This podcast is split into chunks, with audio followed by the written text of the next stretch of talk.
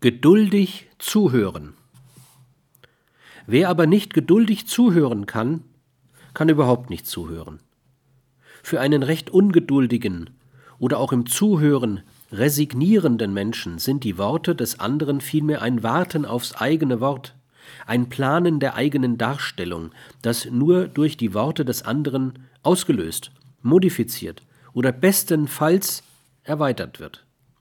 Dass ein solches Verfahren kaum sonderlich kommunikativ ist, wird jedermann einsehen.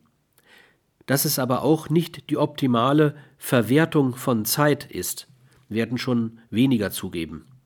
All jene, die nicht richtig zuhören können, entschuldigen dieses Unvermögen, das nicht selten ein eigentlicher Charakterdefekt ist, mit ihrem Zeitmangel.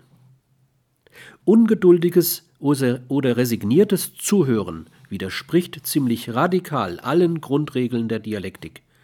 Geduld ist also eine triviale Voraussetzung aller Dialektik.